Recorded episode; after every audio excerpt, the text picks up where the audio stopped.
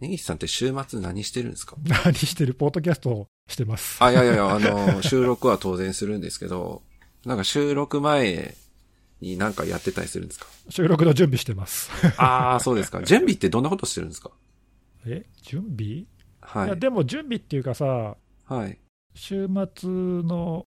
ルーティーンっていうか、ああ、言ってた、それは振り返りでしたっけ？そう、1週間振り返ってって、いうそうそう。で、いつも収録終わった後にあの公開してるあのまとめを書きながら、1週間のニュースをざーっと自分なりに振り返りつつ、今日の収録何にしようかなってネタを考えるっていう、なるほど。そういう時間だね、大体、いつも。で、それでしょ？で、収録、夜収録して、はい。で、次の日編集してるから、大体それで週末、はい週末終わってる。もうなんか、本当になんか、ポッドキャストのためだけ本に、当だよ、ちょっと。週末があるみたいなプ。ライベートの時間使いすぎてるようだよ。本当に。まあまあ、どのみちほら、今ね、遊びとかもなかなか行けないしさ、、確かにそうですうね。んまあまあ、そういう意味ではちょうどね、あのコロナ禍のこの生活スタイルに合ったなるほど。時間の使い方ですよ。うんえーじゃあ、少し落ち着いちゃったら、もしかしたらじゃあ、終わっちゃうかもしれないですね。終わっちゃうね、多分はい外に出かけれるようになったら、もう羽羽伸ばしちゃって、ねえうん、ポッドキャストどころじゃなくなっちゃうね。ポッドキャストも収束してしまうかもしれない。そうだねね。どうしよう、そうだったら。いや、この、このまま行くと。どうしよう。え、そういう未来あり得るな。いや、でもそれはどうなんですかね、なんか。え？また形変えてやってもいいんじゃないですか？どうどういうこと？あ、集まってってこと？なんかもう。あそうそうそう。前やってたスタイルにまあでも、さ、あのーうん何？両方あってもいいよね。うんはい顔見ながら喋るあの雰囲気もちょっと好きだなっていうか。今週オンラインでやる、オフラインでやるとかでもいいしさ。あそうそうそうそう。毎週オフラインは難しいかもしれないんで、まあオンライン基本にしつつね、たまには会ってみたいな。うん。とか、そら、なんかほら、あの、なんていうの、別に、なんかもう完全収束しなくても、まあ、落ち着けばできるかもしれないですけど、あの、完全個室で、えー、3人で喋ってるのをただただただ垂れ流してもいいんじゃないですか？ああまあそうね。あ、ライブでっスペーてこと？スとかで、スペあースとかで。うん。例えばね、例えばですけど、例えばねスペまあ、スペースじゃなくてもいいけど、それ需要あるかな？よくわかんないけどな。需要があるかないかはやってからしかわかりません。あ、そうっすか。まあ確かに。需要があるからやるんじゃない。そうね。ちょっとまあ内容を考えてね、そうそうそうそう。その時ならでは感というか、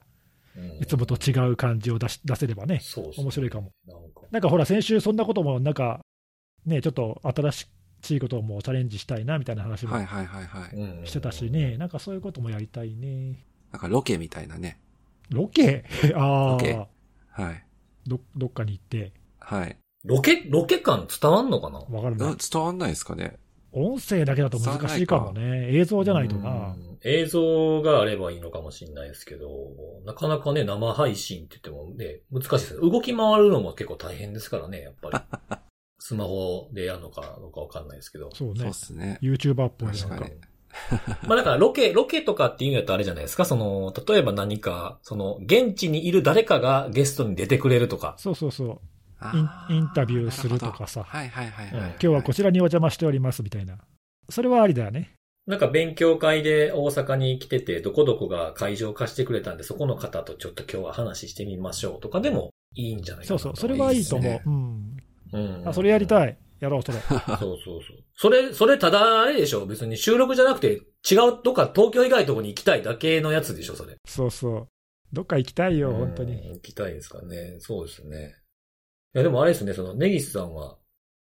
週末はこういう感じでまとめてみたいなことで決めてるんですね。ルーティーン的な感じになってるというか。なんかね、いつからこう、ちょっと正確にいつからか覚えてないんだけど、うん。うん、なんか、いや、最初はそんなやってなかった気がするんだけど、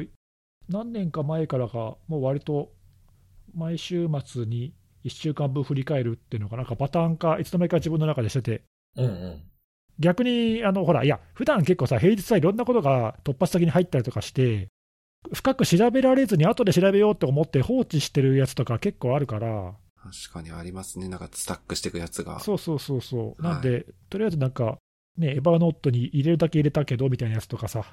そういうのをなんかちょっともう一回見直すみたいな時間はやっぱ欲しいなとは思ってるんで、なんかそういうことしてるうちに、なんかそう、毎週1週間分振り返るっていうのがまあ定着したんだよな。習慣化できてるのはすごいですね、本当ね、習慣の力って強いじゃん。なんかもう、強いですよ。そうそう、逆にやらないと気持ち悪くなっちゃうからさ。はい。うん。うん。だ別に苦もなくできるっていうか。逆に僕、それ、本当羨ましいなっていうか、あの、自分が全然そういうのがないんで、やればいいじゃん。いや、やっても全然できないんですよね。なんかね、習慣化、僕はそのとこ、毎週1週間って区切りで見ると、あの、これぐらいですよ。おういや、でもこれも習慣になってるじゃん。だからできるのよ。はい。必ずやってるやつって言ったらこれぐらい。やればできるのよ。うーん、なんかこう、あ、ランサムウォッチは毎日してますね。でしょ？うんで、やり続けてれば習慣になるんだよ。ね。なりますよ。うんそうそう、できますよ。なんかでも仕事とかなんかやること決めてみたいなことをやりなさいとかって昔よく言われたんですけど、僕そういうの全然ダメなんですよね、やっても。うーん。人によってね、合う合わないは。そうですね。なんかこう決められたものを続けるのはに苦手で、決ま、なんかやめないのは得意。おう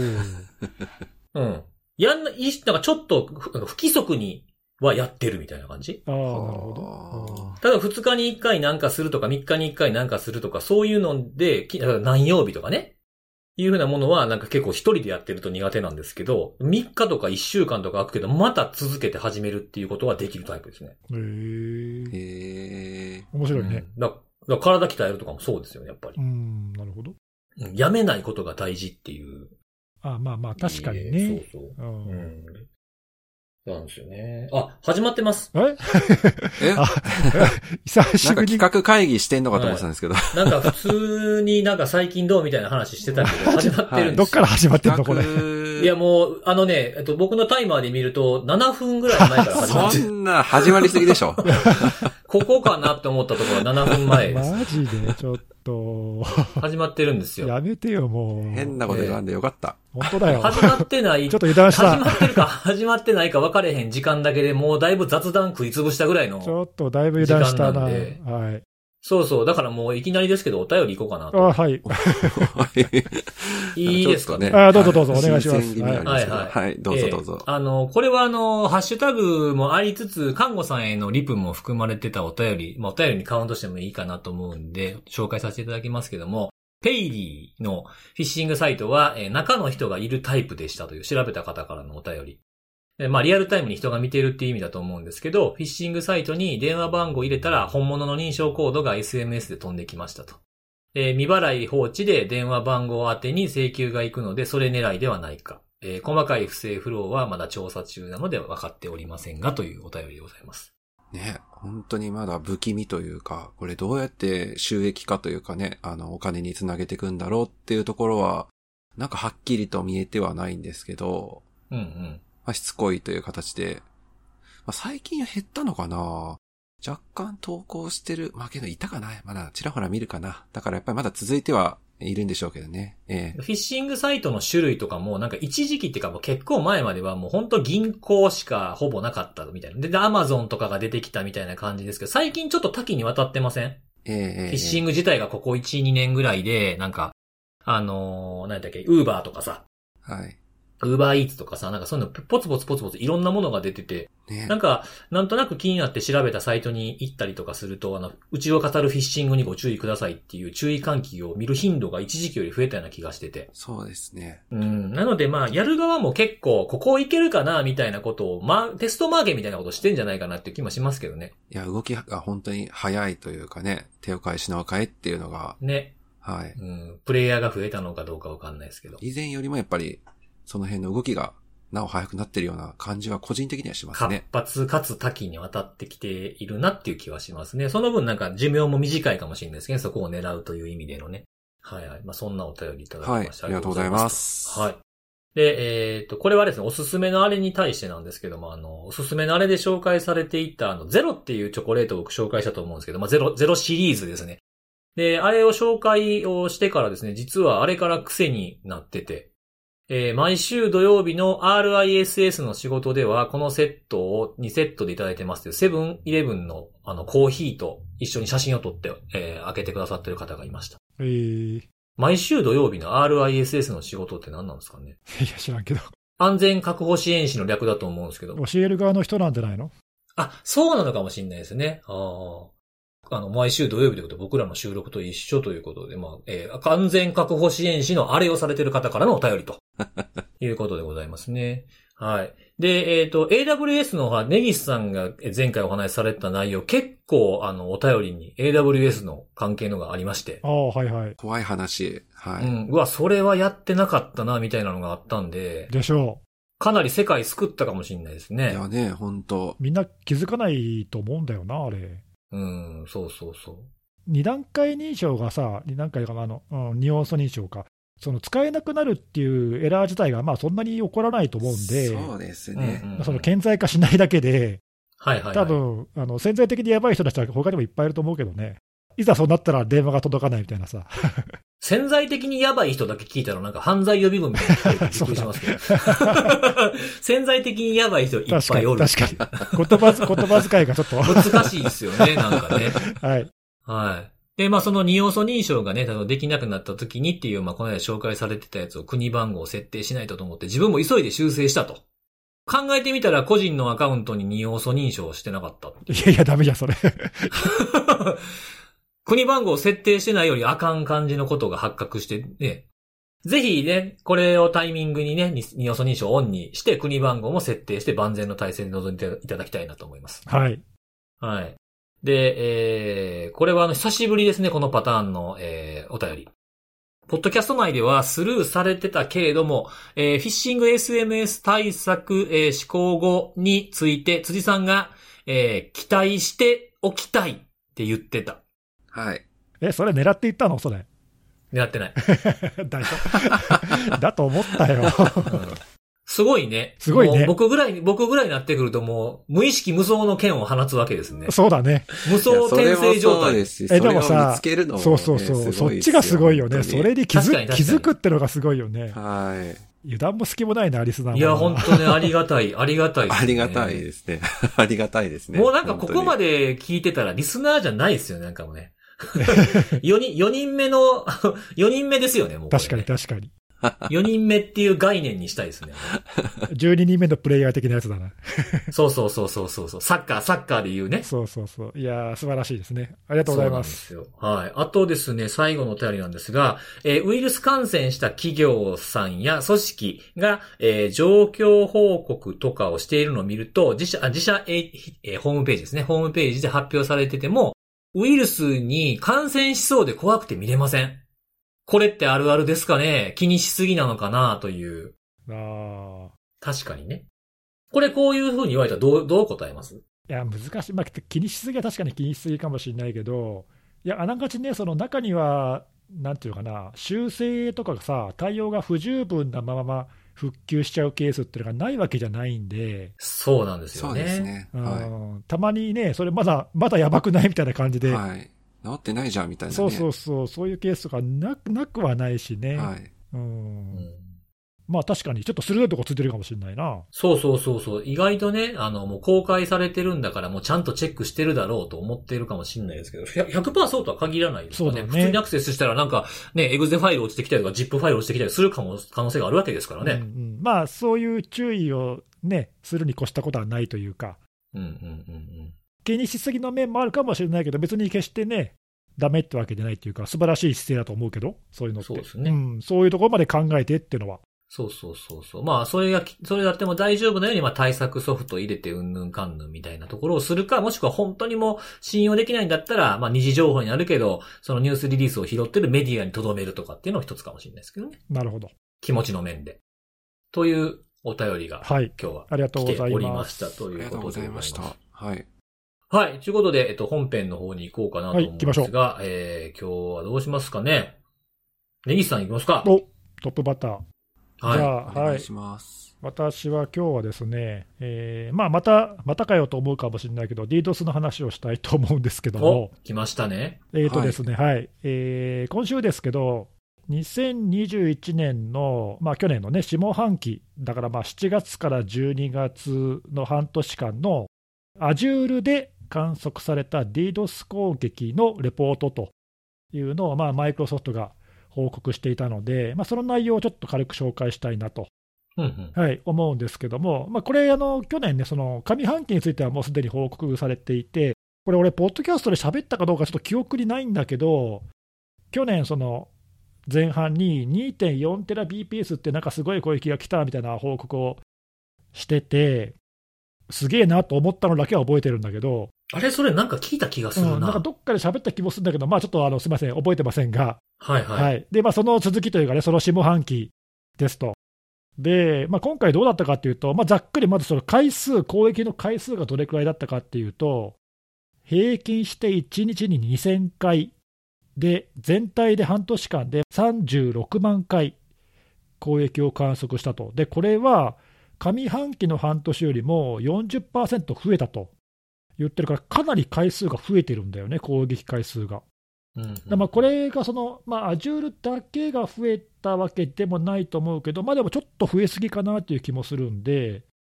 まあ、あの Azure の、ね、サービスって結構あの拡大してる利用者が増えてるから、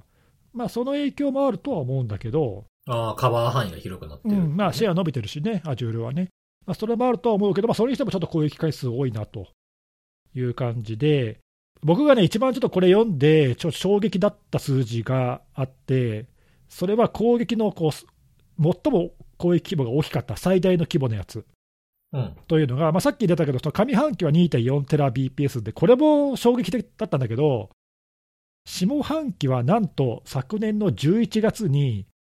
3.47テラ BPS。おで、パケットにすると340メガ PPS っていう、とんでもない攻撃規模のやつが過去最大だと言ってるけど、うん、おそらくね、他のやつとかも、他が報告し報告してるやつね、Azure 以外のやつと比べても、多分過去最大なんじゃないかな。すごいですね。なんかもうそこま、そこまでいったらもうなんか全部すごいで終わってしまいそうな感じもしますよね。なんかもうちょっと簡単に想像できないというかさ、僕はね、あの多分聞いてる皆さんよりは通信会社にいて、たびたびね、ここでも喋ってるけど、DDoS 攻撃って本当に日常茶飯事なんで、まあまあ慣れてるんだけど、それにしてもこの規模はすげえなっていう、まあそういう感覚だよね。ちょっとちょっとびっくりした。あはい。え、どうなんですか？その僕、僕の感覚からすると、その、さっき言ってたやつと今回のその 3. 点何テラになってたやつっていうのは、なんかバス、バスに引かれるかトラックに引かれるかの違いぐらいしかないんですけど。ちょっと例えが分かりにくいんだけど。え？いや、もうどの、どっちみち死ぬみたいな感じまあまあまあ、そうね。どのみちこの規模だったら同じやんけっていうことでしょ？そう、結果的には同じかなっていう感じはする。そんな感じなんですか、ね、まあそうかもしれないね。ちょっとこの規模など想像しにくいよね。わからない。ピン、全然ピンとこないですね。うん。まあちょっとそういう感じで、過去最大で、これでやっぱ地域はどこアジアらしくて、うん。まあどの国かはわかんないけど、まあアジア地域のアジュールに対して来た攻撃だと。で、まあこの、その最大の規模の3.47ってやつは、攻撃の方法としては UDP のリフレクションで、なんだけど、これ単一じゃなくて、こう複数のプロトコルを使った複合攻撃で、うん、まあ、SSDP とか CLDAP とか DNS とか NTP とか、まあ、よく使われるやつを、まあ、まとめて一気にね、複数のプロトコルを使ってくると。うん、で、これはね、結構最近の流行りで、以前みたいなその DNS のリフレクションだけを使うとかっていう単一の攻撃パターンじゃなくて、同じタイミングで複数使うと何がいいかっていうと、まあ、結局、そのプロトコルごとにその踏み台になるものっていうのは、大体対象機器がまあ普通異なっていることが多いんで、攻撃のその台数も増やせるし、攻撃の規模も増やせるっていうか、はいはいはい、NTP 部隊とか DNS 部隊みたいなのが被ってないから一斉にドーンっていけるってことですね。そうそうそう。なんかいろんな主力部隊を一斉投入みたいな感じで、はいはいはいはい、総力戦だ。そうそう。こういう規模がまあこれだけ大きくなるのも、まあ分からなくはないなとは思うけど、まあそういう感じ。だから最近のこう、まあそれも流行りっていうかね、でただその分、あの攻撃時間は結構短い、これもあの15分ぐらいだったかな。んかあの結構短くて、そんなに長く攻撃が起きるわけではないんだけど、うん、こう短時間にこうドカンとくるっていう、うん。まあ、そういう感じでしたと。で、たまたまこの時だけすごい大きかったわけじゃなくて、そのレポートの中では12月にも3テラを超えるとかいうのがまああったりとかして、これもまあなんかアジアらしいんだけど、うんたびたび2テラ、3テラっていうクラスの攻撃が、まあそこそこ、まあ月に1回ぐらいとかさ、うんうん、なんかそれぐらいの規模ではどうも起きているらしいということで、もういよいよそういう時代なんだなっていうかね。うんうん、で、あのまあ、攻撃のね、そのなんだろう特徴というか、さっきもちょっと言ったけども、そのずーっと例えば1時間、2時間とか、そういうあの攻撃の規模のものが続くというわけではなくて、うん。まあ、例えばね、1回の攻撃は5分ぐらいなのよね、大体。うん。ショートこうすごいバーストがドーンと来て、まあ、すぐ収束しちゃうという感じなんだけど、それがちょっと間を置いて、10分、20分とか、まあ、例えば1時間とか分かんないけどさ、少し間を置いてまた来るみたいな感じで、こうそれがこう断続的に来るって感じなんだよね。なんでこう、何、収まったと思っても、またその後来るから、はいはいはいはい。いつ終わるんだっていう感じでこうね、ああ、なんかもうむちゃくちゃトイレ行きたい時の気持ちみたいな。その例えなんだろう。なんかこう、サイクル、サイクルあるな、我慢しきれたと思ってんけどな、みたいな。また来たみたいな。うんそうそうそう。それで、なんか、来るたびに大きくなってんな、みたいな波がね。ちょっとやめてくれ、その例えは。はい、申し訳ございません。トイレネタついつい NG で。ついついはい。まあまあ、でも、ちょっとね、こう悔しいけど、ちょっと分かりやすかった。わかりやすかった。言うてみるもんやな。まあまあまあ、そういう感じで、まあなんかね、ちょっとそういう特徴が少し見られると。いうことで、ちょっとまあ、あの、まあ、長時間続くのも困るけど、こういうのは断続的に来るってやつも意外と対処が難しくて、うんずーっと対策し続ければいいってもんでもないし、うん。うん。あじゃあすぐに対対策解除していいかっていうと、そうでもないじゃん。そうそう思ったら来るみたいなね。ああ、確かに確かに。うん、なまあな結構、まあ、あの、Azure とかはね、あの常時、どんなの来ても大丈夫ですって、まあ、言ってるからさ、あのまあ、平気かもしれないけど、これが普通の企業とかに来たら結構対処に困るんじゃないかなっていう、うんうんうん。まあそんな感じがしました。なんかね、その DDoS が結構大きめのが何かの表紙に来た時にだけちょっと対策講じようかなみたいなことをしてるとこもありますもんね。あるある、いや、普通にあるから、ね、ちょっと、そういうのって。ちょっうんとサイズ変え、サイジング変えようかみたいなとかもするじゃないですか。例えばその DDoS 攻撃対策の、まあ、うちもそういうの提供してるんだけど、常時防御するっていうやつと、攻撃を来た時だけ対処するってやつは結構値段が違うのよ。うんうんうんなのであの、やっぱ攻撃が来た時だけ対応するっていうパターンにできればしたいんだよね。うん。うんうんううん。んうんだからまあそのあたりがあってね、こうちょっとそのそういう対処を見透かしたっていうか、なんかわかんないけど、あ分かってそうですよね、そういうのされたら嫌やってことを。うん、なんかなんかそういうちょっといやらしい攻撃だなっていう感じがあるよね。うんまあなんかそういうのがあって、おーちょっとその攻撃の規模の数字にね、ちょっとびっくりしましたと。うんいうことで、まあ、あとね、あのまあ、細かいところはレポートを読んでいただきたいんですけども、まあ、全体的な傾向として、さっき言ったその攻撃件数が結構増えてるっていうのと、うん。えーっと上半期に比べると、ちょっとまあ UDP の攻撃が増加しているというので、まあ、UDP の、ね、攻撃って、まあ、TCP もそうだけど、昔からある攻撃なんだけど、おまあ、相変わらず結構使われているというのと、この下半期は、えー業業種でいうとゲーム業界は結構大きく狙われてるらしくて、うんまあ、これもね、別に今更っていうかさ、ゲームは結構ずいぶん前から言われてますもんね。うん、本当にゲームはいつでも狙われてるから、うん。あのまあ、相変わらずゲームかみたいな感じもするんだけど、えーまあ、そういうところがよく狙われてますねということで、Azure を、ね、使っているお客さんは別にその Azure って全体のインフラで、えーこういう攻撃まあ防いでるから、あんまりその攻撃を受けてるってことをまあ意識することっておそらくないと思うんだけど、他のね、クラウドのサービス使ってるところっていうのは、そういう防御込みで使っている場合には、あんまりね、意識しなくていいんだけど、うん。まあ、これ、なんかね、普通の会社で DDoS 攻撃の対策、もし仮に何もしてなかったらさ、うん。背筋が凍るというかこう、こんなの来たらもうどうしようもないよ、本当に。これなんかもう企業っていうかなんかもうその通信事業者レベルで影響がいや、そうです、あのそうそう、出ないですか？本当に規模的に。規模の小さな通信事業者だったら、これ、倒れちゃうよね、これが来たら。その可能性高そうですようね。ん、あのババックフォンとかのレベルが多分これぐらいだと、影響を受けるレベルだと思うんだよね。そうそうそう。だから今なんかあの、日本の総トラフィック量とか見てると、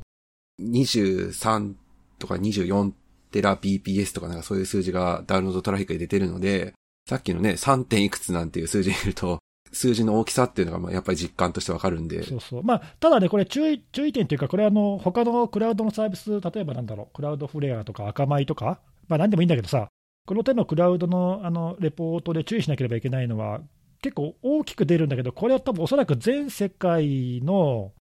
トラフィックの総計なので、あの全部が1箇所に集中したわけではおそらくないと思うんだよ。トラフィックの集計値だと思うんだよね、多分ね。なんで、まあ、ちょっとそういう点はちょっと注意が必要とは言えるけど、それにしてもって感じですよね。そうそう。まあでも場合によったらこれぐらいが1箇所にゴーンと来てもおかしくはないんだよね。なんでそうなったら、多分まあ時々聞くけどさ、あの上流のプロバイダーが倒れちゃったとかさ、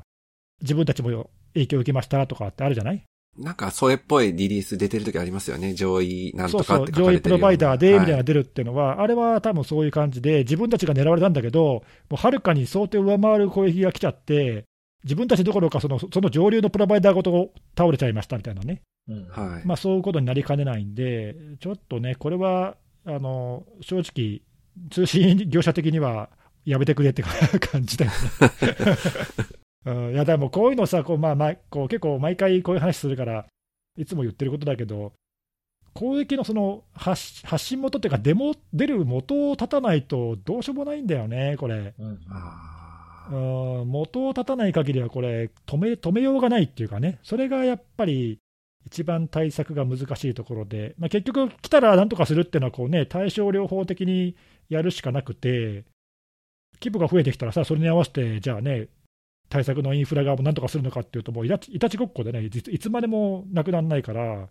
やっぱね、さっきのね、そのリフレクションの踏み台になるやつとか、うんうん。あとそのまあボットネットとかね、それ感染しちゃう元になってる IoT デバイスとか、うん。なそういうやつをやっぱね、ね根絶やしにするっていうのをしないと、まあ、これなくならないなっていうので、一体これ、どこまで規模大きくなんだろうっていうね、ちょっとそういう怖さを感じた次第でございますね。はいまあ、そんな感じで、ちょっとまああの細かいところはこれぐらいにしておきますけども、ぜひ、あの他にもいろいろリードス攻撃の傾向っていうの、やっぱりこう、あのプロバイダーごとにちょっと多少やっぱ違いが出るんで、あの僕もまあね、あの専門なんで、こういうレポートはくまなくあのいろんな事業者のレポート、目を通してるんだけど、結構いろいろ違いがあって面白いので、えーまあ、お時間ある人はぜひ見てみてください。いや、もうあれですね。あの、リードスのことっはもう、ネギスさんの話を聞いてればだいぶいいかなって最近ちょっといやいやいやいや、自分で、自分で読んでくれ。あ、いやいや、そういう意味じゃなくて、あの、ほら、あの、紹介してくれるからさ、サジェストになって、あ、そういうのが出てるんや、みたいな感じ。確かに確かに。あまあでもね、あの聞いてくれる人にはそう思ってもらえると嬉しいね。に。うんうんううん。ん、あのやっぱりほらねあの、専門家でなければ、毎回こんなレポートを全部に目を通すって難しいと思うんだけど、僕も全部紹介してるわけじゃないけどね、これはと思ったやつはまあ紹介してるんで、うん、そういうのは、うん、気に留めてもらえると嬉しいな。それぞれね、人によってね、その、まあ、このリスナーの方も含め、自分がよくうまくカバーできてるとことそうでないところっていうのがやっぱあると思うんで、そこは補いながらみたいなのでいいんじゃないかなと思いますよね。はい、そういうのの助けになってれば嬉しいね。はい。はい。ありがとうございます。はい。はい。ということで、じゃあ次は、看護さん行きましょうかね。はい。私はですね、あの、今回ちょっと色を変えてみようかなと思い色をまして。変える。なんか結構、看護さんはなんかそういう感じあるよね。同じ、こう、誰かさんと違ってさ、同じネタを毎回来ないみたいなさ。はいすいません。あの、誰のこと僕が悪いやいやいや。いやいや、面白いよ。いつも目先が変わって面白い。はい。今週はどんな感じですか？今週はですね、あのー国会の話しようかなと思ってまして。国会の話。また、え、ちょっと待って。今までそんなことを喋ったことなくない？そう。だからちょっと新鮮かなと思いまして。はいはい。はい。今、あの、通常国会っていうのが、あの、開催されてるのは多分なんかニュースとか、まあ、あの、新聞とかテレビとか、まあ見てれば、なんかやってんなぐらいは多分見たことはあるかとは思うんですけども、あの、1月17日から150日間第208回の通常国会っていうのが、今、まさに開催中でございまして、国会のお仕事って、まあ、いる、まあ、いくつかあるんですけど、代表的なものとして、あの、法律を、ね、あの、まあ、法案を審議して、まあ、法律を作るっていう仕事が、うん。まあ、あの、国会の仕事としてあるわけなんですけども、今日ご紹介したいのは、あの、まあ、今回のその通常国会の中で、えー、まあ、審議であったり、えー、検討されている法案の中で、なんかそのセキュリティに関連しそうなものっていうのがいくつかあったので、それをちょっとお話ししたいなと思ってまして。いいですね。はいなんか、ね、結構セキュリティ関連の法案って、それなりにあるけど、なんかあんまり取り上げられないで、それしれっと成立しちゃったりとかさ、そうなんですよ。気づいたらね、なんかもうなってるみたいなね。結構そういうの多いよはね。うん。そうなんですよ。なんか改正の個人情報保護法ももう4月のね、えー、施行されるって話ではあるんですけど。そうだね、もうすぐだね。はい、んそうなんです。はい。まあ、あれもね、結構話題にはなってたんですけど、今回は、まあ、これから作られるというものでありまして、三つ、私はちょっと、あの、三つぐらい、三つありそうかなと思って今日ちょっと紹介したいのが、まず一個目としては、あの、警察法っていうその警察の方を、えー、警察の方の中身を、まあ、定めている法案が改正されるというものがまず一個目ありまして、まあ、これ、まあ、すごいわかりやすい内容ではあるんですけども、あの、今まで都道府県警ごとで、まあ、サイバー関連の犯罪であるとかっていうのを操作されていて、まあ、いろいろちがはぐあったりとか、まあ、あの、効率が悪いとか、まあ、いろいろある中で、取りまとめというか、あの、トップダウンでまとめて操作が必要という背景から、まあ、改正が行われるというところでして、警察庁っていうのが、まあ、あの、各都道府県警を取りまとめる中央省庁の機関としてあるわけなんですけども、警察庁に初めて捜査をする部隊っていうのが作られるんですね。今までは都道府県警ごとに何々、まあ、例えば、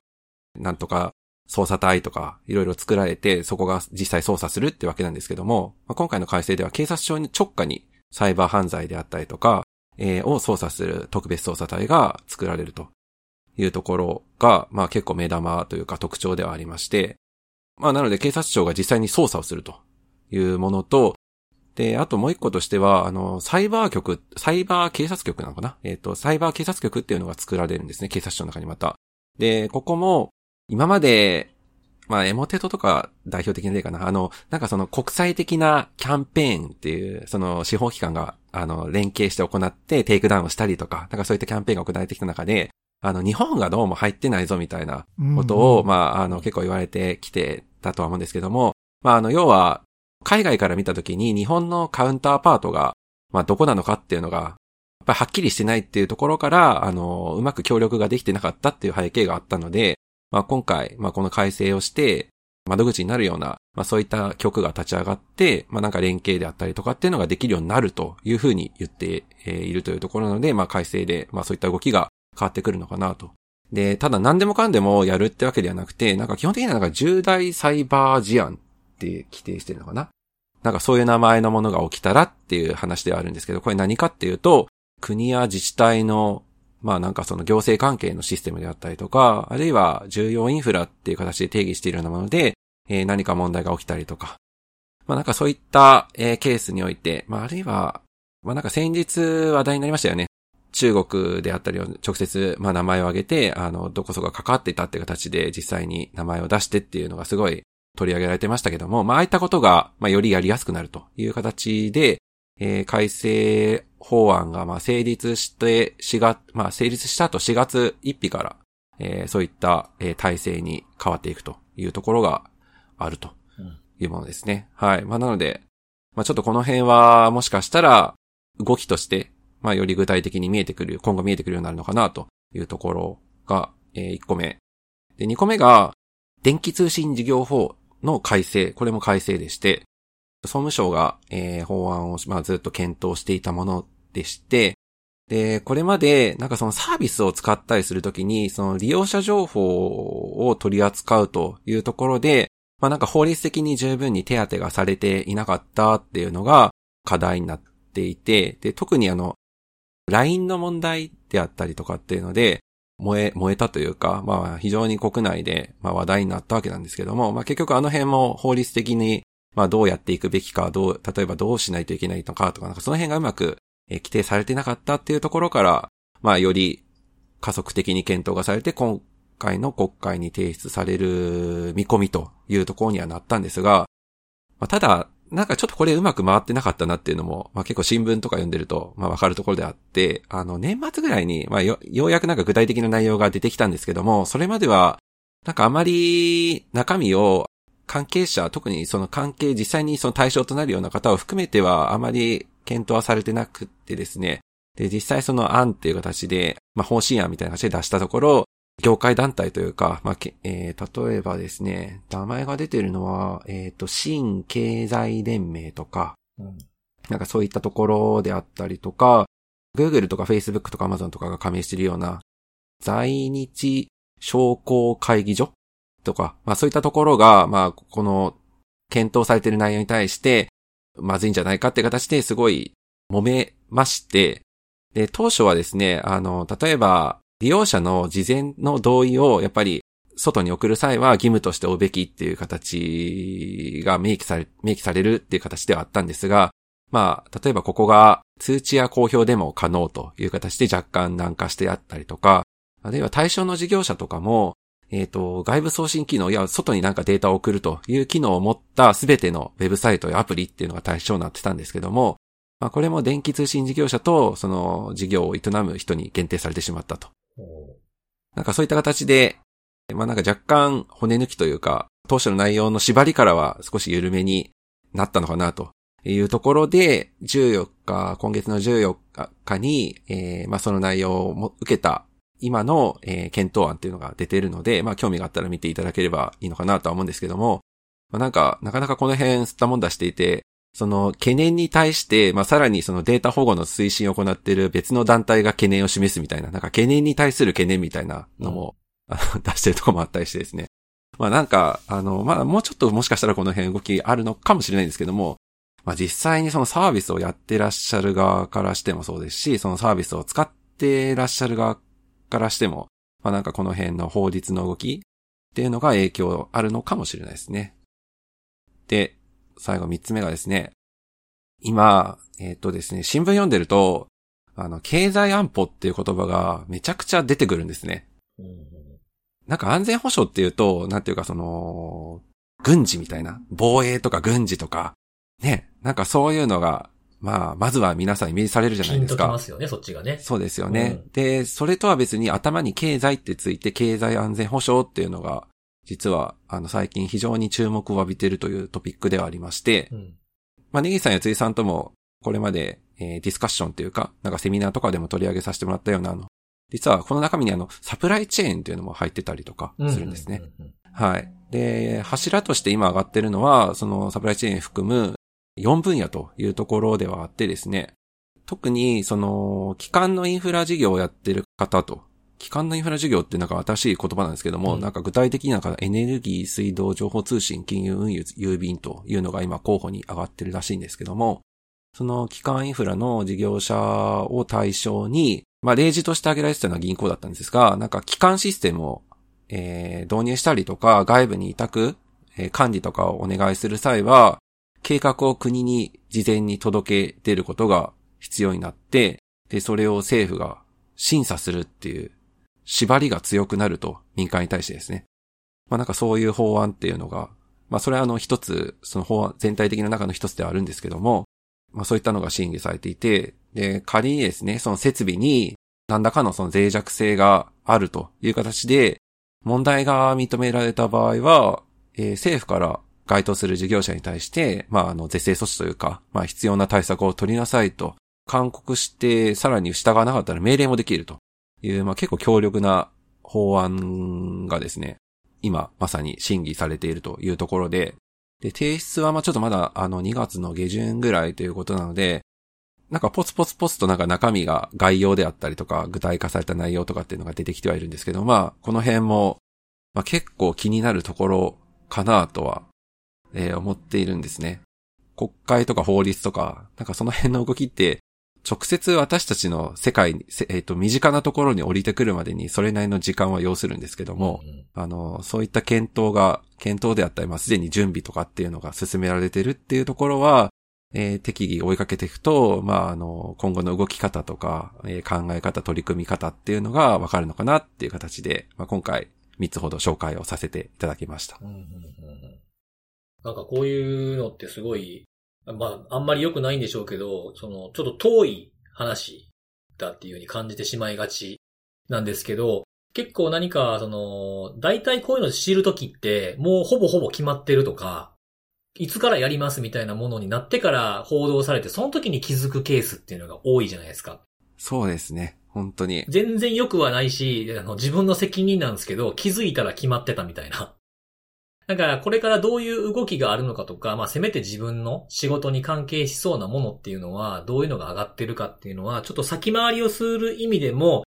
ふわっとでも知っておいた方がいいというか、こういうジャンルにも目を向けた報道をチェックするっていうのは、ちょっと自分に足りてへんとこやなと思いながらちょっと聞いてました。はい。結構いろいろあるんですよね。なんか意外と関係しそうだな、みたいなのが。うんうんうんうん。なんか外から見てると、それがどれぐらいの、あのーなんていうのかな、どれぐらいの流度で、どれぐらいのこう、か可能性が、決まる可能性があんのかみたいなものがパッと見えなかったりするんですよね。なんか記事で見ると、関係者はこう言ってますみたいなものがあったりするじゃはい、ないですか。はい、はい。だからその辺のことと読み分けみたいなものがちょっと自分にはできてないなって思ったんで、なんかまあ数見るしかないのかなっていう気はするんですけど、ちょっとなんか弱い、自分の弱いところが見えた気がしたんで。いやーけど結構ね、やっぱこうしんどくて、あのーそのセキュリティっていう、その指し方で、なんか、例えば取りまとめてるようなものが何か出てるかっていうと、全然そんなことなくて、ああ、はいまあはい。今話した内容もなんかそれぞれで、それぞれが出てくるみたいな感じなんで、そうですよね。その経済、経済的な、あの、安全保障っていう、でかい箱があって、その中に、まあ、サプライチェーンが関係するから、そこのさらに、中にサイバー攻撃がそれを脅かす可能性があるよねってところなんですよね。だそこまで知るのって結構難しそうな気はするなっていうかね。あー自分からね、やっぱり結構アンテナ高めにしていかないと、入ってくる時期がやっぱりさ、つい3日ちょっと遠いというか遅いとかそう、そうそうそう。なんかもう本当来月から施行されますぐらいな感じで、あ、そうなんだみたいな。なんかそれで知るみたいなね。経済安全保障という言葉を聞いただけだとスルーしちゃいそうというか、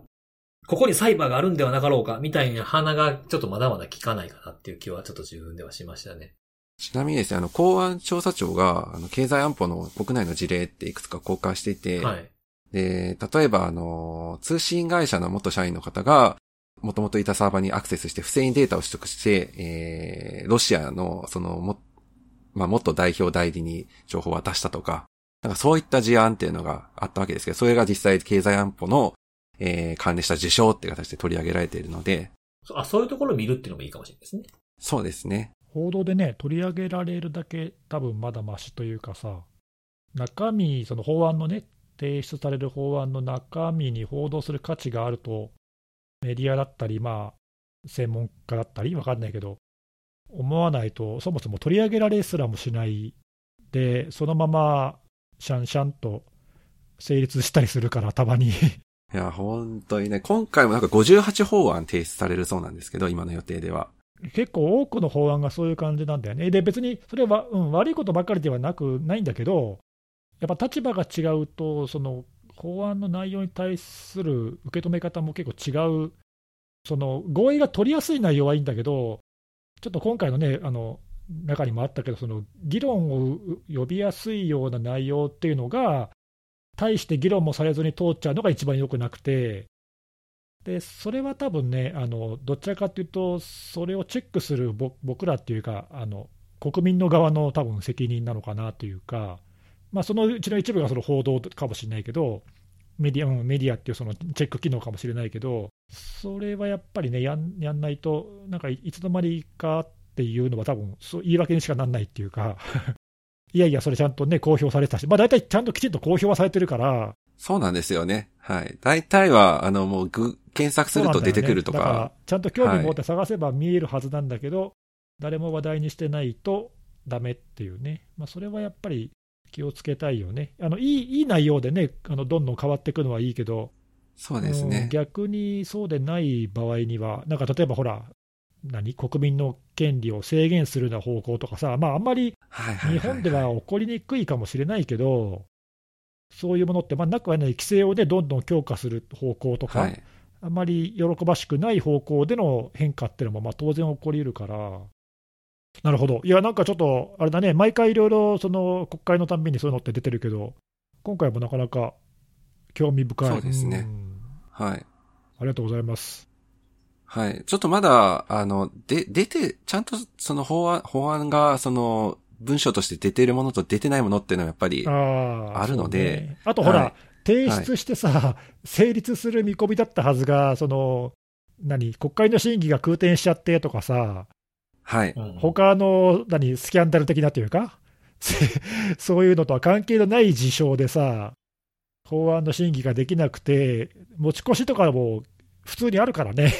あります、あります。こればっかりはどうなるか分かんないけど、はい。はい。い、やいや、まあまあ、でもね、そういうのにもちょっと注意を払っておきたいっていうのはあるね。全然関係ないようなその政治家のスキャンダルが、まあ、文春法が、実はなんか、あの、ね、あの、自分たちに関係する法案が、まあ、見送られる見送られないっていうところに絡んでくるかもしれないとかか思うと、まあ、まあなんかある意味そこは面白いっちゃ面白いんですけども。ね、たまにそういうことあるからね、まあはい、実際。はい、ありますんで、ええはい。いや、ちょっとね、目先を変えた内容、良かったじゃないですか、今回。ありがとうございます。こういうところにもちょっと目を向けてみようってね、少しでも思ってもらえたら。いや、僕もちょっと思いました。反省しました。僕も思いました。なかなかやっぱりね、こう、たまにさ、自分に関係のあるところは調べたりとか、読んだりとか、他の人の意見のね、募集とかのコメントとか見たりとかするけど、そうでないとなかなか広く見ようって思わないからな。そうですね。いや、それは本当おっしゃる通りだと思いますね。ねまあ、その辺はでもちょっと気をつけたいよね。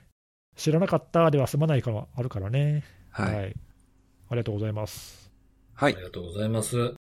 じゃあ最後、僕がお話をさせていただきますけれども、はい、今週は。今日はね、あの、ちょっとあるニュース記事を見て気になった、気になったことを調べてみましたっていうことをちょっと皆さんにはい。紹介しようかなと思ってるんですけど、えっと、1月の、えー今今年のですね、1月22日に共同通信社から、えーサイバー攻撃対策、経営責任にという記事が出てたんですけども、お二人ももしかしたら、えーこれ聞かれてる方、えーご覧になられたかもしれないですけれども、まあ、その記事に、えー書いてあった内容っていうのが、まあ、重要インフラ事業者のサイバーセキュリティ対策において、まあ、経営陣への責任を明確化するという検討を始めたと。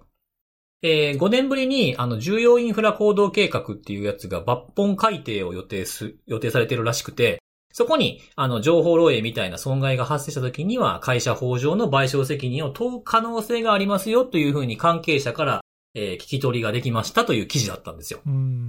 で、えーそれの内容は、まあ、まあ、これ今後、そういう動きがあるんだな、ぐらいにしか思わなかったんですけれども、そこに載ってた、えー重要インフラを狙った主なサイバー攻撃みたいなものが紹介されていて、そこに挙げられてたのが、えー1、2、3、4、5、5つ挙げられてたんですけども、2015年年金機構の事案ですね。で、えー同じ年の、えー2015年の12月の、えーウクライナのえー電力会社のシステムがマルウェアに感染して大規模停電が発生しましたっていうもの。で、そこからバーンと、えー去年に飛びまして、えー2021年、フロリダの、えーこれ、看護さんがこのポッドキャストで紹介したのかなあの、水道システムにハッカーが侵入して、はいはい。水酸化ナトリウムの量を100、100倍以上にしたってあったじゃないですか。それが一つ挙げられていました。20 21年の分は。で、えーそれが2月。で、5月に、えー米アメリカ最大級の石油パイプライン、まあこれコロニアルパイプラインのことですね。のが一時操業停止になりましたってことが4つ目として挙げられていて、最後5つ目に、えー2021年10月、徳島県の町立病院が、攻撃電子カルテが、閲覧できなくなって新規患者の受け入れを停止しましたというふうな、この5つが並べられてて、これまあ、まあニュースになってましたけども、剣町の半田病院のことを挙げてるんだと思うんですが、これざーっと見たときに、まあなんで2015年と21年やねんっていう疑問もあったんですが、ちょっと僕の、あの、うまく言えないんですけど、なんかこう、並べたときに、半田病院の件だけちょっとなんか毛色ちゃうなというかい、や、毛色ちゃうなっていうか、おかしくないそれ。そ、そう、その5つで最後の事件だけ重要インフラじゃないじゃん、みたいな。なんかちょっとなんか、うーん、みたいなどういう、それは観点で並べたんだろうまあ、並んでて、で、あの、何やろうなと思って、ちょっと調べてみようと思って、重要インフラとかを定義しているドキュメントを見てみたんですね。で、えーニスクの、対象となる重要インフラ事業者などと重要システム例みたいな、えードキュメントがあったんですけども、そこを見ると、まあ、あの、14の、えー分野があって、医療っていうのが挙げられているわけなんですが、まあ、そこに水道とか物流とかもあるんですけど、で、そこに医療っていうのがあって、医療機関、かっこ、ただし小規模なものを除くって書いてあったんですよ。小規模って何やろうと思ったんですけど、小規模の定義が書かれていなかったんで、ちょっとどれぐらいが小規模になってくんねやろうみたいなものを、ちょっと手探りではあるんですが、調べてみようと思って、調べてみたというのが今日、あの、紹介するお話なんですが、あの、厚労省が出してる、えー令和3年版の厚生労働白書っていうのがあるんですが、そこの資料の中に見ると、病院と診療所の区分みたいなものが書いてあったんですよ。でそこは病床数で測っていて、19以下が診療所、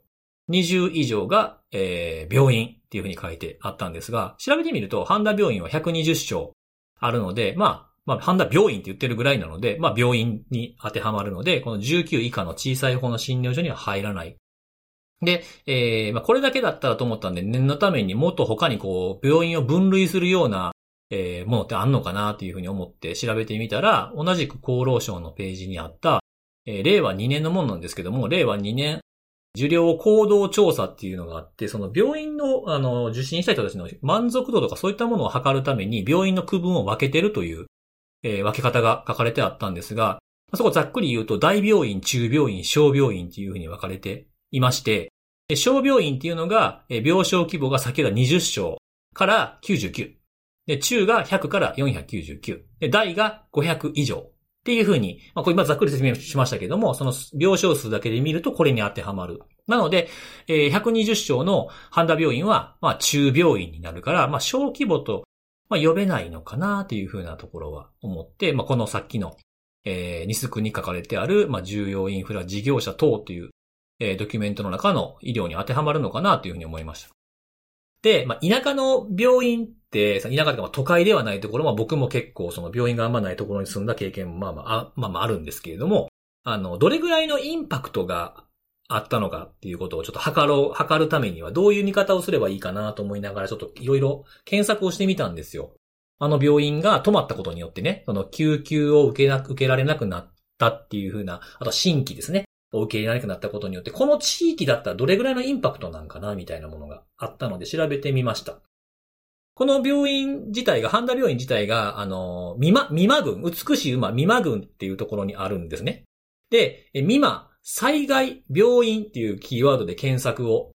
してみたんですよ。なんか、災害時にどんな風な影響があるかなとかってなんとなく調べてみたら、なんかあの、徳島県災害拠点病院っていうのが、ウィキペディアのやつがヒットしまして、で、見てみたら、まあ、この災害拠点病院でそもそも何やねんってことなんですけど、まあ、地震とか津波、台風、噴火とかそういった災害が発生した時に、災害医療を行う、えー、医療機関を支援する病院のことっていう、まあ、拠点病院でそのままなんですけど、いうことだそうなんです。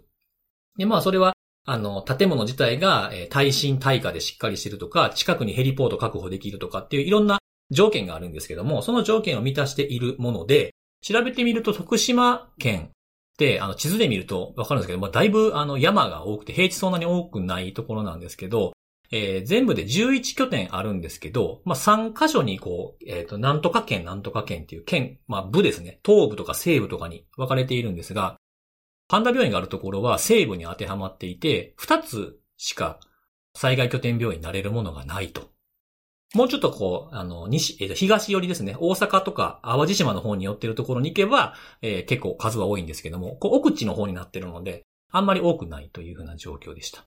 であとはニュース記事とかにも、えー、た、多々ありましたけれども、救急を受け入れられなくなったっていうふうなものがあったので、救急医療、美馬、美しい馬で検索をしてみたら、あの、美馬市のウェブサイトに、あの、救急医療のページがあって、え当番表みたいなものが掲載されてるんですよ。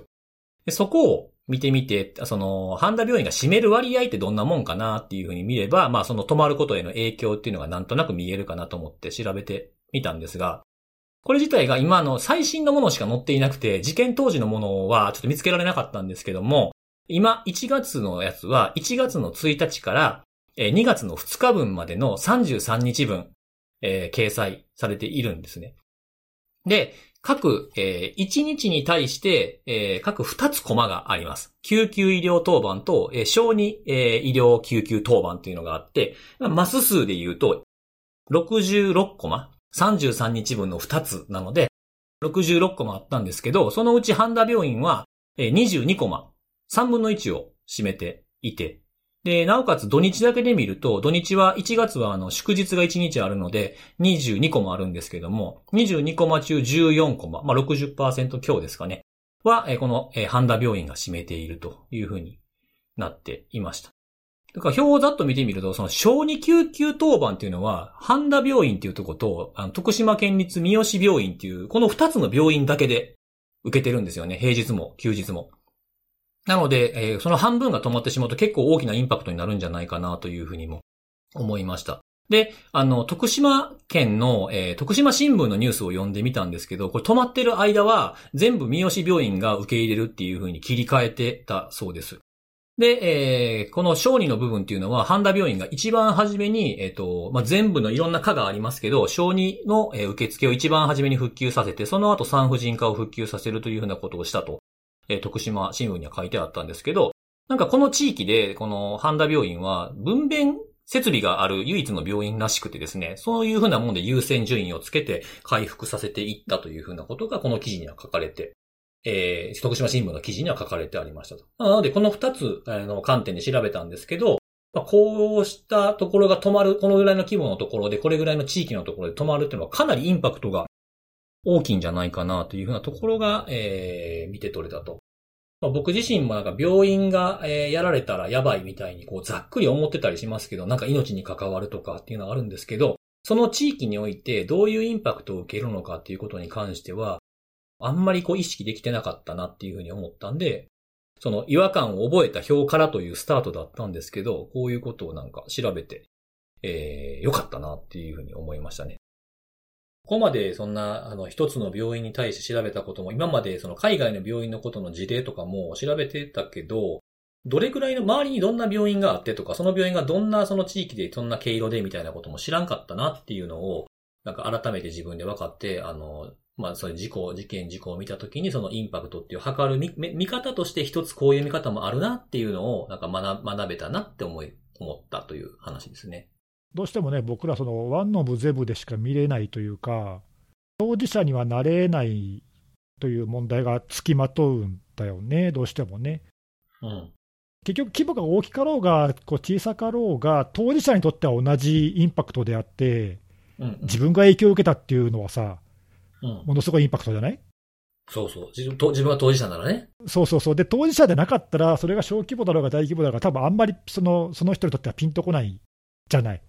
まあ、その、その、その反射的にはそうですね。そうそうなんで、これって多分そのね、規模が大きいから自分にとって身近に感じられるかっていうと、多分そうでもないし、ね、そういうのってすごく僕らの周りにもう頻繁に毎日起きて、ランサムウェアの事件も毎日起きてるけど、まあ、やっぱりどうしても一言になっちゃうだよね、その専門だから調べているけど、今、栗さんが言ったみたいにさ、じゃあ毎回毎回、今回、栗さんが調べたみたいなことを、全部の事件調べるかって言ったら絶対しないから、そんなことは。まあ、それは難しい。。ねうん、なんで、その1個、今回のことから、いやいや、一個一個にはそういうその当事者だったり、その地域のインパクトだったりっていう裏に、僕らが普段全然気にしてないことがあるっていうのは、すごいあのいいサジェッションだと思うんだけど、毎回気にできるかって言ったら、それもやっぱり難しいなっていう、うん。ね、その辺の距距離感ってやっぱ難しいよね。そうですね。まあ、その、ただ、そうだろうなというふうに思って、うっすらは思ってたんですけど、まあこうやって一つの例だけですけど、調べたことによって、まあ今度は何かどっかの町立病院だとかっていうふうな、まあし僕の知らない地域の病院が被害になった時には、このことは思い出すかもなと思います。確かに確かに。でも逆にさ、知った気になっちゃうのも怖いよね。あまあ確かにね。うん、うわかんないけど、と当事者の人はどう思うかわかんないけど、うん。なんか、いやいや、それで分かった気にならないでくれみたいな思うかもしれないあ、それはあるかもしれない。まだまだこれが浅いというふうにおっしゃるそうそうそうそう可能性はもちろんあると思うんですけど。なんかね、いや、そんなこと言われたら、でもね、あのいやいや、でも調べて、僕らもね、ここまで調べて、だいぶ理解できましたって、やっぱ言いたい言いたいわけじゃん、多分さ。ああまあ、そう、うん、そうですね。ちょっとでも、あの、歩み、歩み、ちょっとまあ、ほんの 1ミリかもしんないですけども、まあ、自分の専門の範囲から、ちょっと踏み込んだかなっていう気は、ちょっとは、ちょっとはしてるぐらい。ね、そう、ちょっとその距離感ってだいぶ難しいなってちょっと思った。うん。まあでもこういうことを調べて、こういう、なんか、専門的な言葉もあるじゃないですか、こういう、今話した中にね。うんうん。病院の区分とか、まあこういうことをちょっとでもなんかこう出せば、あの、そういう、まあ本本職でやられてる病院の方だとかと、もう少しちょっとお話もできたりするのかなって気がしましたね。何も知らないよりもな。るほどね。歩み寄りってことですね。うん、とか、そこまで、そこまでは調べたのね。まだまだかもしれんけど、調べたのねって思っていただけるかもしれないですし。うん、まあ難しいけどね。僕ら、その一応セキュリティの専門家名乗ってるけど、結局、セキュリティってどんどんな、ありとあらゆるところにセキュリティって存在するからさ、そうですね。各分野についての専門にはなり得ないからさ、やっぱどうしてもね、そういうところってこう、踏み踏み込めてないところっていっぱいあるよね、いっぱい他にもね。あると思う。多分、うんその、調べようという気にすら慣れてないところもたくさんあると思ってて。ね、さっきのほら、看護さんが取り上げてくれたさ、経済安全保障的な話も多分そうだと思うんだけど、うん。いろいろんなね、国のレベルだったり、今言ったその地域のレベルだったり、レベルも違うし、業種も違う、規模も違う、いろんなところに関わってるから、うん。それを全部こうひっくるめてセキュリティっていう枠で僕ら捉えなきゃいけないからさ、うんうんうん。そういうのをね、あの物の見方をちょっと変えてみると、今言ったみたいに、だから辻さんがそういうふうにちょっとちょっとこう何、視点を変えてとか、切り口を変えたっていうのはすごい素晴らしいと思って、うん。でもそれを毎回できないっていうもどかしさっていうかね、確かに、そう、そうなんですよね。なんか難しい、そこってね、その人の考え方次第やと思うんですけど、あの、もう100できひんねやったらもう中途半端にやん、やらないっていう人もいれば、いや、1で、1でも2でも。やりたいっていうか、その、なんていうのかな、別に綺麗事言うつもりちゃうんですけど、あの、やっぱりなんか、後からズケズケやってきて、これが悪かっただけちゃうんかとかっていうのも嫌なんですよ。うんうん、だからそこはだいぶ人によってアプローチが違うだろうね。そうそうそうそう。だからその、そうじゃない人を悪いとは僕は思わないですけど、できればなんかちょっと相手のこともわか、わかりたいっていうか。なるほど。うん。いいんじゃないですか？はい。そういう気持ちで、まあ調べて勉強しましたということです。うんいや、なかなはい。か知らないこといっぱいあったな。はそうですね。そんな感じでございい。ます。ありがとうございます。はい。ということで、今日も3つのえーお話をしてきましたんで、最後におすすめのあれなんですけども、今日はあのー飲み物を紹介しようかなと思いまして、はい。あのーみ、三ツ矢クラフトコーラっていう、クラフトコーラって知ってます？知らん。どんなの？僕も知らんかったんですよ。クラフトビールってよく聞くじゃないですか。よくは聞かへんかまあまあまあ、うんうんよく聞くというか、まあ聞き慣れた言葉でしょ、もうもはや。それのコーラ版みたいなのやつがあって、なんやそれって思ったんですけど、まあなんとなく物は試しやなと思って、買ったんですよ。うん。で、なんか発売されたのが1月18日かららしくて、まあかなり新発売の部類のものなんですが、おえ、知ったきっかけは何なの？コンビニ、たまたま目に入ったの？コンビニに、コンビニに売ってたっていう、なんかちょっと炭酸、なんかね、この季節、寒い季節って結構部屋をあったかくするじゃないですか。うん。結構喉乾いて目覚めるんですよ、僕。おー。暖房一応切ってるんですけど。で、その時に、なんかパッと目覚めたらもう喉乾いたなと思って冷蔵庫に行くんですけど、そこで炭酸飲むの好きなんですよ。えー。普段は、普段はあんま飲まないんですけどね、炭酸。うん、うん、うん。うん。なんかスカッとして、バタッと寝るの、もうペン寝るみたいなのが好きで、昔から。もう高校生ぐらいというかそれ好きなんですけど。なんで炭酸がなかったんで、一つ炭酸でもと思って炭酸コーナーに行ったら、見たことないこの三ツ矢クラフトコーラっていうのがあったんで、買ってみた。あれ、これ、三ツ矢って、あの、三ツ矢サイダーの三ツ矢？そうそう、その三ツ矢ですあ。あ、はいはいはい。ほうほう。それをね、買ってみたんですよ。なら、あの、なんかすごいね、なんていうやろ、こう、独特のフレーバーの味というか、うん。落ち着いた感じの味。なんかこう、イケイケじゃないんですよ。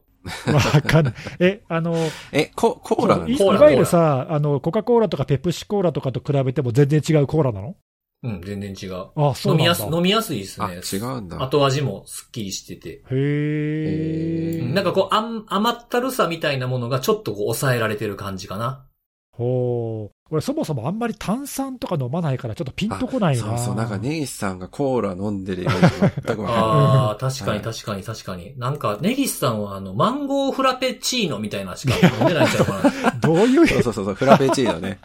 どういうイメージだそんなの一回ぐらいしか飲んだことないだろ。どう、いや、なんかその、え？なんかその、何、夏場とかなんすかね、春、春とかちょっとあったかめの時とかになってくると、すぐスタバ行ってその時のフルーティーのやつ買ってるみたいなあまあイまあ。メージがあるんですけど。あの、そういう時代もありましたね。うん。多分その、なんか外から見てると、その一回やけど、なんかイメージなんでしょうね。そのインパクトが強かったのか。いやいや、フラペチーノはいいからコーラの話してくれ。あ、そうですよね。そうそうそう。それを、そうそうそう。で、なんかこう、いろいろ調べてみたら、あの、このクラフトコーラっていうもの自体が、すごい流行ってるみたいですね。あ、そうなの？うん。ええ、これ以外にも。もいろいろ種類あんの？そう、いや、いろんなところから出てて、まあそもそもクラフトコーラって何って話なんですけど、うん。なんか製法？そうそう、あの、元、いや、特にね、その、明確な定義はないんですよ。あ、そうなんだ。うん。明確な定義はないんですけど、まあ言葉から来ると、その、職人が作るコーラだとか、えー手作りコーラとかっていう風な、えすげえアバウトだな。めちゃくちゃアバウー、トなんですすごいですね。え、じゃあもう辻さんもクラフトコーラはひょっとしたら作れるかもしれそうないです、ね。そうそうそう。ほんでね、あの、そう、ウィキペディアとかで調べてみて、見たんですけど、どんなんあんのかなとかっていうリンク集にもなるじゃないですか、ウィキペディアって。まず説明の文章を見たら、あの、大手飲料メーカーが大量に生産するコーラと対比して使われる表現ってこれめっちゃややこしくないですか？朝日が作ったクラフトコーラって、ん？どっちになんねんみたいなのがあるんですけど、あの、調べてみると、去年ぐらいからなんかちょっと流行り始めてるらしくて、そうなんだ。知らなかった。あの、そうそう、そう、去年のね、6月の半ばから、あの、カルディって知ってます？お店。うんうん。うん。カルディコーヒーファームが、そのドライクラフトコーラっていうのを売り出したのをきっかけに、いろんなところが出してるんですって、今。へえ。へーだから、例えば、例えばモスバーガーとかでも出てたり、あと、い成城石井とかでも成城石井ブランドのものが出てたりとか。なんかじゃあちょ、ちょっとじゃあブームになったからみんな乗って乗っかってるわけだ。そうそうそうそう。それで、だからその量、量産系のものもコンビニで出たみたいな感じだと思うんですけど、なるほどね。全然知らなかった。ただ調べてみると、クラフトコーラって、その、出来上がったものを売ってるというよりは、どちらかというとシロップで売ってるものの方が多いんですよ。ほう。なので、そう、さっきのそのね、その、まあ、元祖っておかしいかもしれないですけど、まあ、その火付け役みたいなカルディのやつを見てみたら、あの、いろ、まあ炭酸で割れば、その、俗に言うそのコーラドリンクになるし、なるほど。みたいな。うん。あの、ミルクで割るっていうのもありみたいな。へえ。へえ、ミルク？そうそう、ミルクで割るとかね。あとなんか食べ物にかけて食べるとか。え？へえ。うん。そうそう。あ、また焼酎とかね。あなるほど。まあいろいろ楽しみ方は人それぞれでいいってことか。そうそうそうそう。へえ。知らなかったなだちょっとね、この一つコンビニで買った飲み物からね、このクラフトコーラを調べたら結構いろいろ、このクラフトコーラを初めて、その会社を作ったっていうところもあるみたいで。へえ。じゃあそしたらクラフトコーラの飲み比べも面白いかもね。そうなんですよ。だからちょっとこれ、本、本場、本場っておかしいですけども、その、どれが本当かわかんない。この手作りで、いやなんかね、その、イヨシコーラっていうところがあるらしく、うん。その、これだけを、このイヨシコーラのそのシロップを作ってるところなんです。2018年にできた会社らしくて。で、面白いのが、そこの創業者の人の、それをやろうと思ったきっかけが、インターネットしてたら偶然見つけたコカ・コーラの発明者の、あの、ジョン・ペン・バートンっていう人の当時のレシピっていうのを見たんで、それと自分のおじいちゃんがやってた漢方を組み合わせてコーラを作ってみようと思ったのがきっかけとかね。へえ、面白いね。そうそう。だから新宿区にあるらしいです。そのお店、会社が。なんでちょっとこういうのもなんか買ってみようかなと思って。ほら、先週ね、いろいろおお取り寄せとかもちょっと飽きてきた感あるぞみたいな話してたじゃないですかはいはい。なんでこういうなんか新たなこういうジャンル見て、さっきネギスさんおっしゃったみたいに飲み比べとか食べ比べみたいなことをしてみても、そんな高いもんではないと思うんでいいかなと思って、なるほど。今回ちょっと紹介させていただいたんですけどね。ちなみにそのいいろいろある中で、コンビニで簡単に手に入るっていうのは、この三ツ矢クラフトコーラだと。あ、そうですね。僕が見かけたやつだと、その、この三ツ矢クラフトコーラ、朝日飲料から出てる三ツ矢クラフトコーラ、500ミリのやつですね。なるほど、なるほど。あじゃあ、もしちょっと他に簡単に手に入るおすすめコーラとかクラフトコーラがあれば、ね、教えていただけると嬉しいかもしれそうないですね。ですね。はい。ちゅうことで、まあそのうちタピオカ屋さんが多分これ可能性あるかもしれないですねなんないっしょ。タピルからね、クラるみたいな。クラっちゃうみたいな。クラってくみたいな。という感じで、はい。今日は以上でございます。はい。じゃあまた来週のお楽しみです。バイバイ。バイバーイ。